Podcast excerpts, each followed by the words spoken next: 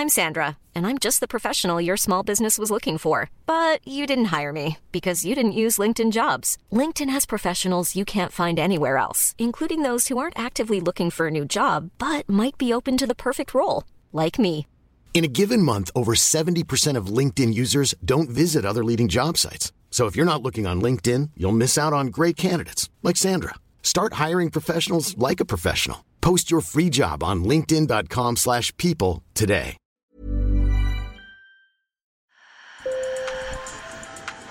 Bonjour. Hello. Hola. Marhaba bikoum. Sur le fil, Le podcast d'actu de l'AFP. des nouvelles choisies pour vous sur notre fil info. En Roumanie, le programme des lycéens de première s'est enrichi d'une nouvelle matière, l'histoire des Juifs et de l'Holocauste.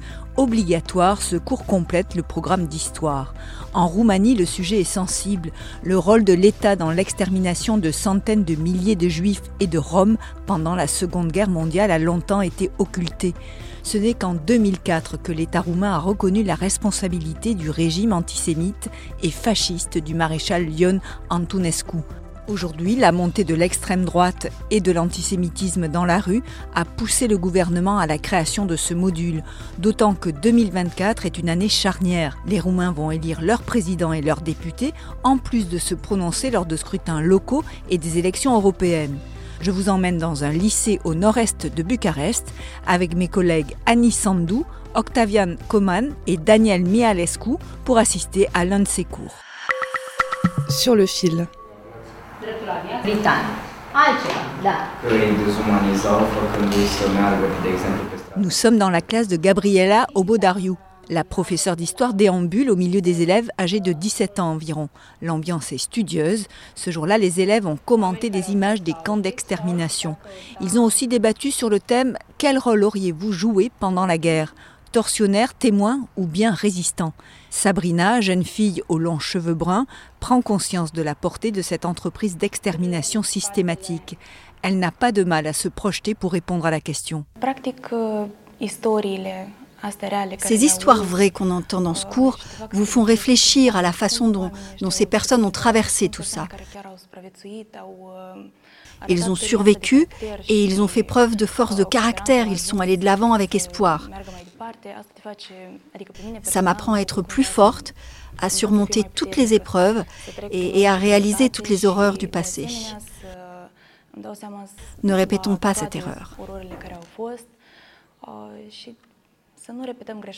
Cela fait à peine 20 ans que l'État roumain a reconnu officiellement sa responsabilité dans la déportation et la mise à mort des Juifs et des Roms. Avant la guerre, 760 000 Juifs vivaient en Roumanie. C'était la troisième communauté juive après la Pologne et l'Union soviétique. En 1945, il n'en restait plus que 375 000. Et des quelques 25 000 Roms roumains déportés, 11 000 ont péri. Contrairement à ce qui était raconté sous l'ère communiste, la grande majorité des victimes est morte non pas dans des camps nazis du Troisième Reich, alliés de Bucarest, mais bien sous le coup des lois antisémites du maréchal Antonescu. La vérité percute les jeunes générations, mais elle est loin d'être simple à entendre par les plus âgés qui ont grandi sous le régime Ceausescu. Gabriela Obodariu, la professeure âgée de 56 ans, se souvient. Asta a fost, a fost ideea mea. Lorsque j'ai commencé à aborder ce sujet, mon idée était la suivante. Qu'est-ce que j'aurais fait dans cette situation? D'autant plus que j'ai vécu dans un régime totalitaire et que je me souviens de toutes sortes de complicités. Je me souviens aussi de la terreur, de la peur et de la culpabilité.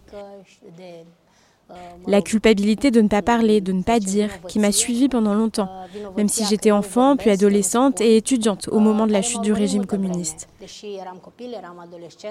Pourtant, je continue à penser qu'à de nombreuses reprises, j'aurais dû faire autre chose. Je pense que c'est pour cela que ce cours est extrêmement utile. Il nous fait réfléchir à ce que nous ferions dans un tel système et comment nous réagirions.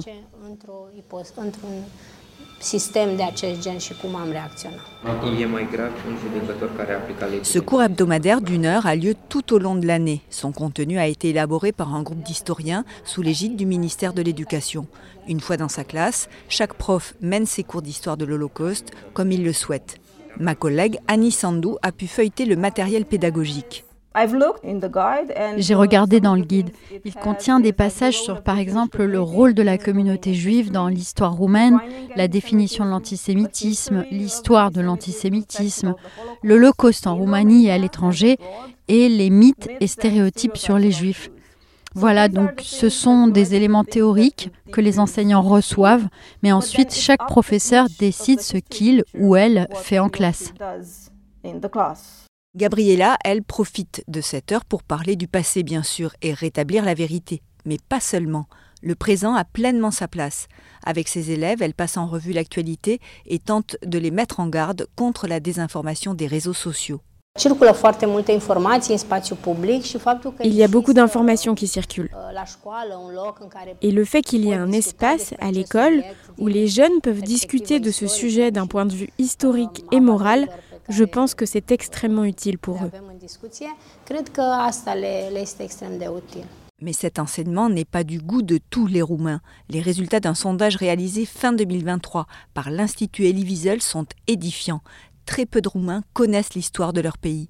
On écoute Annie Sandou. Dans cette enquête réalisée auprès de 1300 personnes, on apprend que 11% des sondés seulement savent que l'Holocauste a également eu lieu en Roumanie.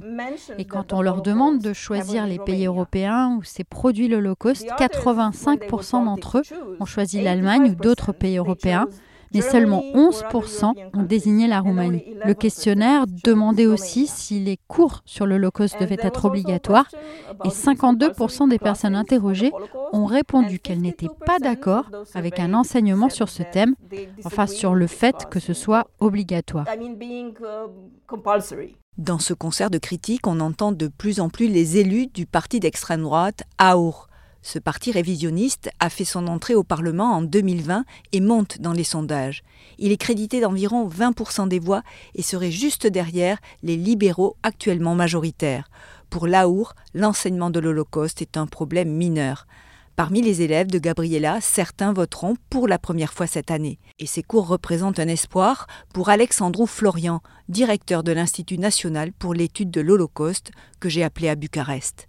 J'attends que les jeunes générations qui viennent après nous soient euh, plus conscientes de notre histoire, de notre histoire euh, tragique, de l'histoire de l'Arménie, et que euh, aussi les jeunes générations seront plus actives, plus proactives aujourd'hui dans la société civile.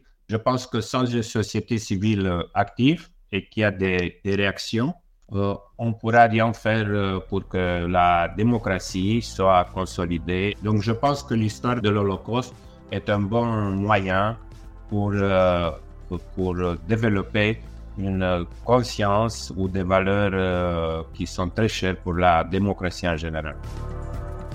Merci de nous avoir écoutés, je suis Emmanuel Bayon. Si vous avez aimé cet épisode, alors n'hésitez pas à vous abonner. Sur le fil revient demain, à bientôt